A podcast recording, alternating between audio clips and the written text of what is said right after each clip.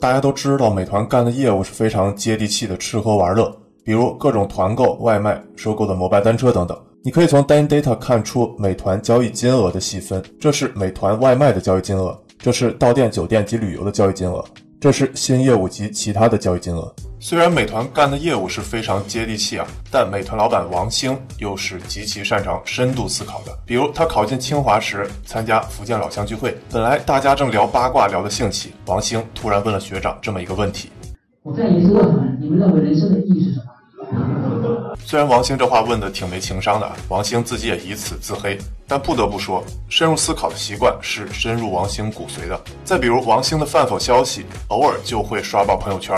比如这条要点就是，别管对方的名头有多大，没有鸟用。你不要浪费时间去听那些你根本不懂的东西。就像现在很多大忽悠动不动就标榜自己做了多少个亿的大项目，号称自己跟某些大咖有多熟。但你说这些跟我有毛关系？你的内容本身对我有价值才重要，否则不要浪费我的时间。今天我就从三个方面来谈一谈王兴的深度思考对美团的成功有什么影响。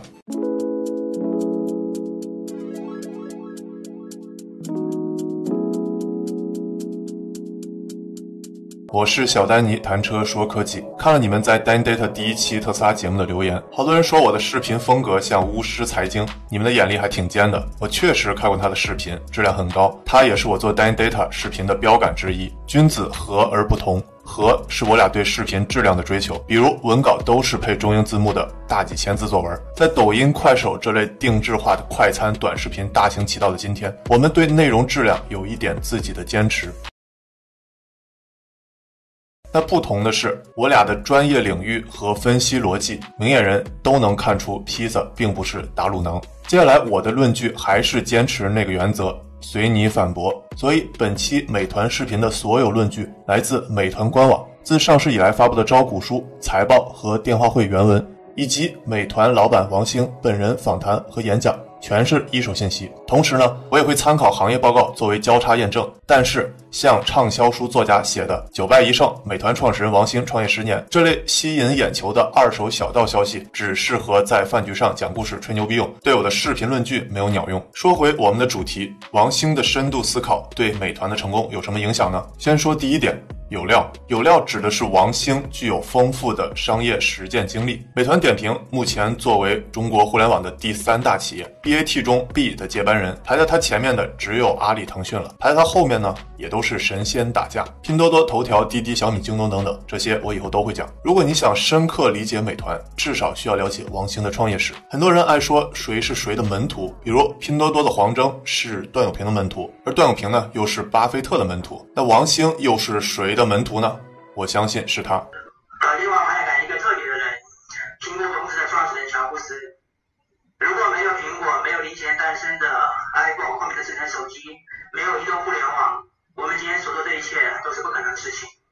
我先给不太熟悉王兴的科普一下他的创业史。从美团的招股书里的王兴简历，你就能看出他创业历程中的三个重要产品：美团网、校内网和饭否网。当然，王兴还创立过多多有、游子图网、海内网等等，但都不太知名。这样看还是不直观。我梳理一下，王兴于二零零五年创立了校内网，于二零零六年就卖给了陈一舟的千象互动集团，后改名为人人网。我说句暴露年龄的话啊，虽然现在零零后基本上没有人用过人人网了，但像我这一代，很多不忍直视的黑历史照片都放在人人网上。当年人人网在我们这一代的普及程度，堪比现在的微信朋友圈。只不过现在大家基本上都忘记了人人网的账号密码。王兴把校内网卖了之后，二零零七年创办了饭否网，类似现在的微博。但好景不长，在二零零九年七月，因为不可言说的原因被封了。再之后呢？二零一零年三月四日，王兴创办了美团。在经历了千团大战之后，二零一五年十月八日，美团点评合并，团购网的大势已定。二零一八年九月二十日，美团在港交所上市。其实我觉得很多人对王兴都有误会，认为他只会抄袭国外的产品，比如校内抄 Facebook，饭否抄 Twitter，美团抄 Groupon。但我有不同的理解，说三点。第一点。不能否认，王兴做的产品灵感确实来自于美国比较成熟的产品。他自己也承认，早期校内就是抄袭 Facebook，连颜色都没改。我觉得从美国获取产品灵感没什么问题，因为王兴刚开始创业时的 PC 时代，美国互联网从基础架构到产品形态，确实是远远领先我国的。我们当然要从领先者那里获取灵感。但是到了移动互联网时代，中国很多互联网产品在商业模式上领先，比如共享单车、移动支付等等。现在美国也有很多产品是从我们这里获取灵感的，就像毕加索的一句话：“坏的艺术家拷贝，好的艺术家窃取。”比如乔布斯窃取施乐的鼠标和视窗，已经是众所周知的事了。但如果不是他的窃取，施乐的这些伟大的研究成果，我们普通大众可能晚用好几年，甚至还停留在实验室里。第二点，获取灵感可以，但完全照抄是不可行的。就拿美团和 Groupon 来说。虽然类别都叫团购网站，但商业模式是完全不同的。美团需要大量的产品改进工作，适应中国的国情。那中国国情的复杂程度，大家都很清楚了。外来的和尚难念经。哪怕现在我们很多人想把中国产品的商业模式照搬到东南亚，同是亚洲人，你不了解当地需求都是行不通的。我想起之前看李自然说里提到的，Grab 现在能跑在领先地位。补充一下，Grab 就是东南亚版的美团加滴滴加支付宝超级 App。Grab 成功的重要原因就是创始人 Anthony Tan 是本地长大的哈佛大学高材生，他既懂先进的互联网商业运作模式，又熟悉本地消费者需求。比如当地人爱吃榴莲，Grab 就专门搞了一个榴莲配送服务。如果我们回头看中国互联网的成功创业者们，背景其实和他很相似。第三点，咱们的商业环境你懂的，抄袭的那么多。在千团大战里，为什么最终是王兴胜出了呢？说白了，就是王兴的思考深度和执行能力不是一般的强。我建议你去看一些王兴访谈的视频，尤其是他和清华教授陆向谦对谈一期，高下立判。比如这段他俩讨论对 Mark Anderson 的态度。Mark Anderson 做完南王经理以后，他还没你成功呢，他还在不断的试。不不，他是一个非常非常厉害的人物。他做了，他没做了哦，他这个。Netscape 是他第一个创业公司。我说这个，除了后面后面他们做 Loud Loud Cloud，就是最早的云计算公司之一，然后差点破产，但最后成功上市。其实我一直认为会耍嘴皮子的教授和真正的企业家，这两者还是有很大区别的。这清华教授不屑的态度可能也没有错，但就像马化腾说的那句，所以经常讲说，有时候你什么都没有做错，就是错在你太老了。始终抱有一种谦卑的好奇心态去学习，是成功的互联网人必备素质。记得小时候，我爸逼我背《论语》，虽然现在我都忘得差不多了，但有句话让我印象深刻：“君子不器”，就是说君子不能像器物一样总是停留在框框里，而是要不断的去探索新的边界。说到不断探索新的边界，对王兴个人来说，他的主要创业经历，校内、饭否、美团，每一个产品形态的跨越都是摸着石头过河。那对现在的美团来说，探索新的边界，就是在新。业务上不停的扩展，你们都知道了，美团业务吃喝玩乐、衣食住行几乎是无所不包了。你很难想象，如果一家企业老大没有丰富的商业经历，怎能 hold 住如此复杂的业务组合呢？伤疤是军人最好的勋章，而惨痛的商业经历也是创业者们最好的教训。就像我之前在文章《小丹尼为什么知乎 Live 芬达得到都不是干货》里写过类似观点。你学到的干货到底够不够干？只有用了才知道。你可能会觉得美团的业务无所不包，有点像。乱枪打鸟，用的还是霰弹枪，一枪打出好几个点。但如果你深入的分析，其实美团各业务之间的内部逻辑是非常清晰的，可以用一条线穿起来。这就需要我们谈第二点：王兴不光有料，还有技。我在这里所说的技，就是有将点穿成线的记忆。你可能听说过 Steve Jobs 当年辍学翘课去听书法课，后来呢，他将书法课学到的知识运用到后来设计 Mac 字体。他说，需要相信未来在某一刻，你可以将你的经历里的点穿成线。So you have to trust that the dots will somehow connect in your future.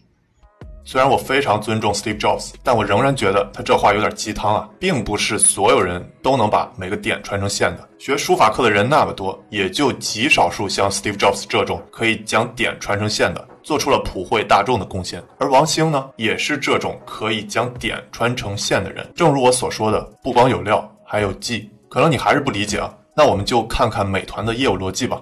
美团的业务分布确实是杂七杂八，但仍然存在一条主线，那就是吃。你听到没错，我说的就是吃。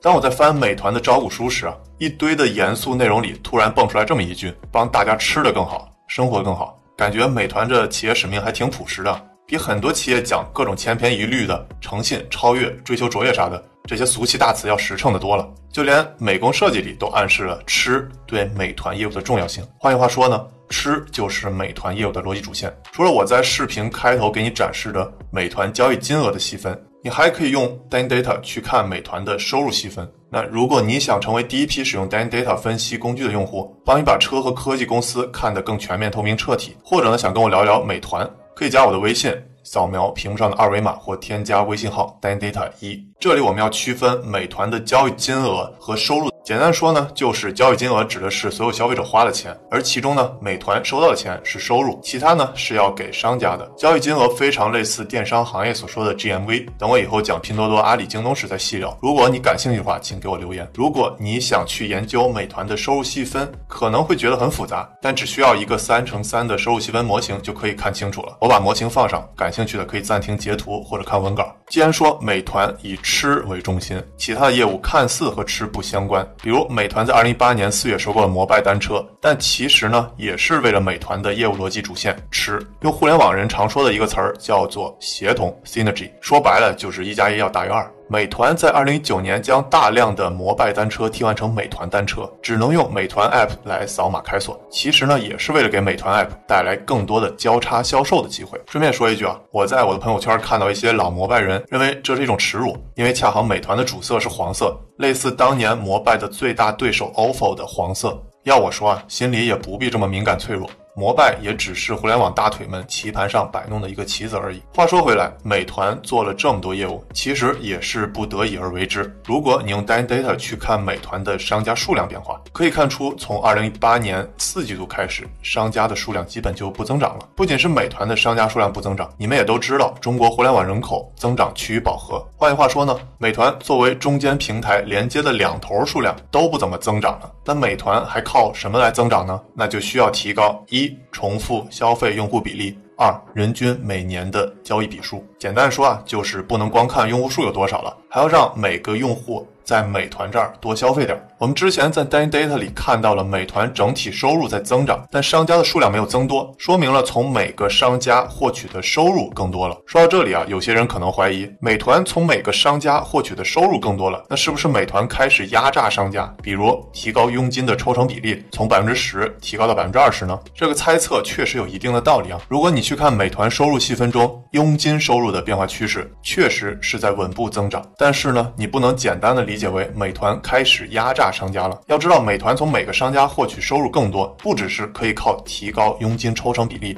还可以帮商家卖出更多种的服务。比如呢，美团在财报里提到的，帮高端酒店卖出餐厅、婚宴场地、水疗中心及健身房等服务。而这些服务的特点呢，都是前期高投入，后期使用率较低，而且呢，边际成本非常低。这里给小白科普一下边际成本低的意思啊，比如高端酒店的健身房，前期建设时花钱要很多。但建好了之后呢，如果没什么人用，反正平时空着也是空着，多你一个人呢，它也不增加什么成本。其实这种边际成本低的生意，从一开始就是美团主攻的方向。比如美团在早期发展的猫眼电影，你可以从 Dan Data 里看出，美团的用户平均每年交易数确实是稳步增长的。美团的业务如此复杂，那王兴又是如何将点穿成线的呢？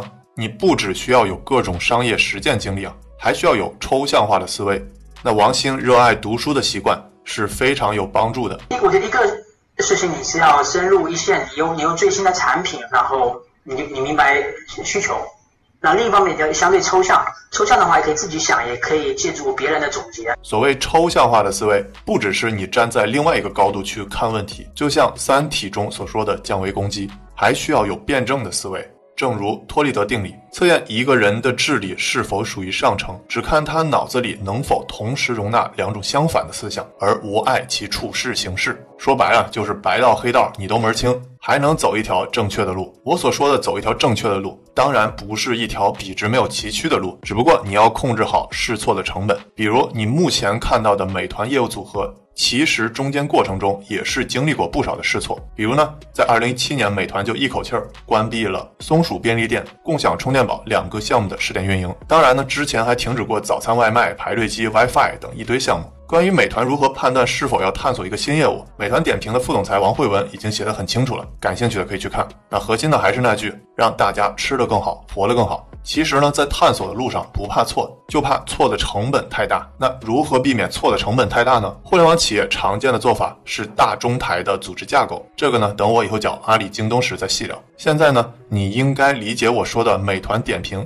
将点穿成线的意思了。其实呢，就是将各种看似复杂不相关的业务，美团将它们撮合成一条互相促进的主线。然而呢，光是把点穿成线还是不够的，还需要美团提供更多的价值，形成面。也就是我将要谈的第三点，有益。如果你想真正理解一家互联网公司，就需要深刻理解 “IT” 这个词的含义。你可能会觉得谁不懂 IT 啊？IT 这词儿已经被人们用的烂大街了，就连菜市场装机修电脑的都可以自称是自己搞 IT 的。我看路边贴膜的也快可以说自己是搞 IT 的了。但你有没有真正理解 IT 的含义呢？IT 全称为 Information Technology，是关于信息的技术。信息绝对不只是在互联网发明之后才出现信息，原始狩猎的人类之间也会有信息，哪怕这些信息看上去很原始啊，比如吹个口哨、嗷嗷叫两声等等。那如何才能称为 IT 呢？信息的技术目标就是提高信息的效率。注意关键词儿效率。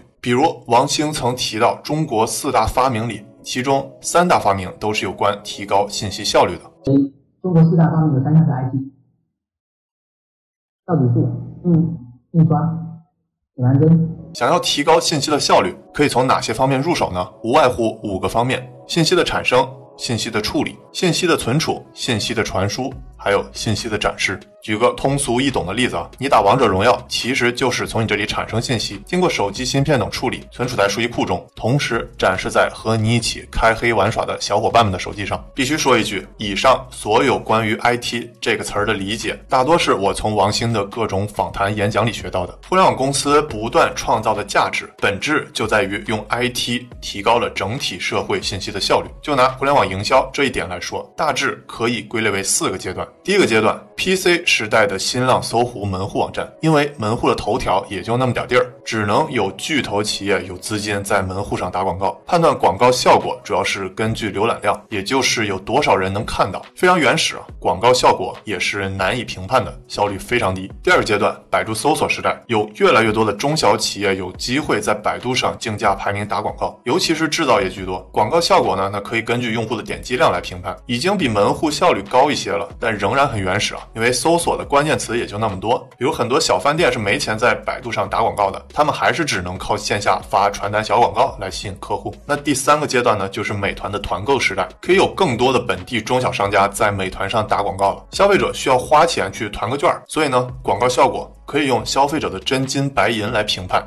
那信息的效率又是高了一个级别。第四个阶段。熟人社交的时代，信息的效率呢进一步提升。典型的呢就是拼多多。拼多多貌似是一个 low 逼的电商公司，其实是一个技术公司。下期我会重点讲。我多说几句啊。虽然美团和拼多多现在都是大佬腾讯的小兄弟，那现在看呢，他们都是来对抗阿里的。但要我说呢，未来美团和拼多多之间的正面对刚一点都不会少的，尤其是在五 G 时代，重点在于物联网促进信息效率的提升。优先的改善呢，是在于消费者无法直接感受到的供应端，也就是 B 端的信息效率提升。比如美团的供应链解决方案快驴进货，未来一定会和拼多多正。面对着干，我点到为止。说回美团呢，既然我们说需要效率的提升，那美团做的事情绝不只是简单连接消费者和商家，拉皮条的活可是最容易被人们甩开的。美团作为中间的平台商，提供的价值还包括营销、配送、IT 系统、供应链等等附加价值。比如呢，美团的无人送餐车提升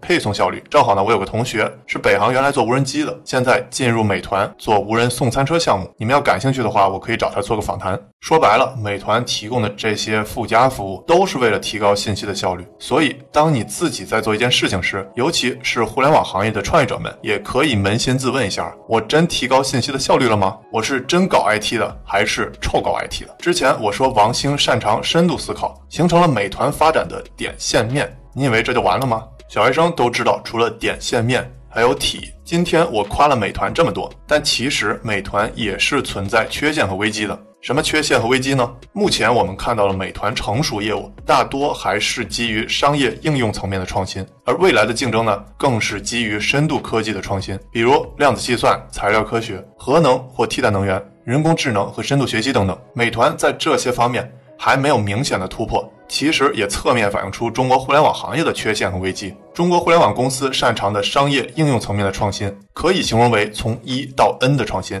主要是明显提高了中国本土的信息效率；而深度科技的创新是从零到一的创新，这才是未来和美国正面硬刚。抢占全球市场的必备武器，掌握深度科技的创新才能称为体。如何掌握深度科技的创新呢？我认为需要具备长期思维。在我看来，王兴是具备这种长期思维的创业者。之前呢，他在国内商业应用层面的竞争时，就有关于构建长期竞争力的观点。但后来发现，其实拒绝诱惑是非常困难的。很多人就会觉得这个也可以做一下，那个也可以做一下，但短期可以提高销售额。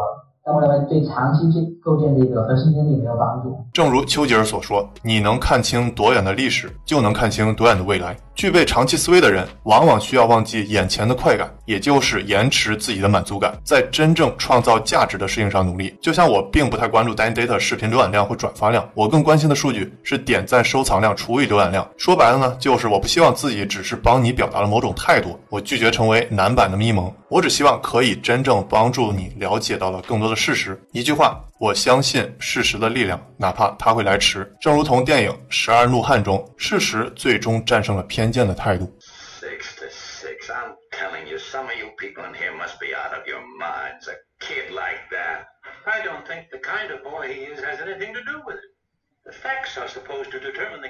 也像巴菲特所说，我不在乎别人不认同我的观点，只要我知道事实。It never bothered me if people disagreed with what I thought.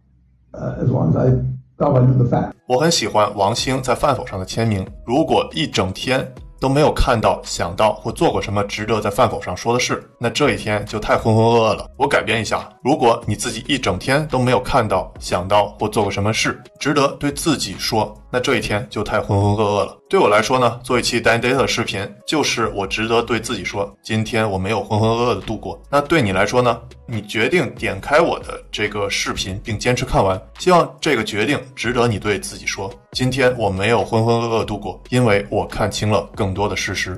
好了，我是小丹尼，谈车说科技。那你还想看我分析哪家公司呢？请给我留言。目前呢，我的观众数量是比较少的。所以呢，你们的留言我基本上都能看到。重要的是呢，再说一遍，如果你想成为第一批使用 Dan Data 分析工具的用户，帮你把车科技公司看得更全面、透明、彻底，或者呢，想跟我聊一聊美团，可以扫描屏幕上的二维码或添加微信号 Dan Data 一加我的微信。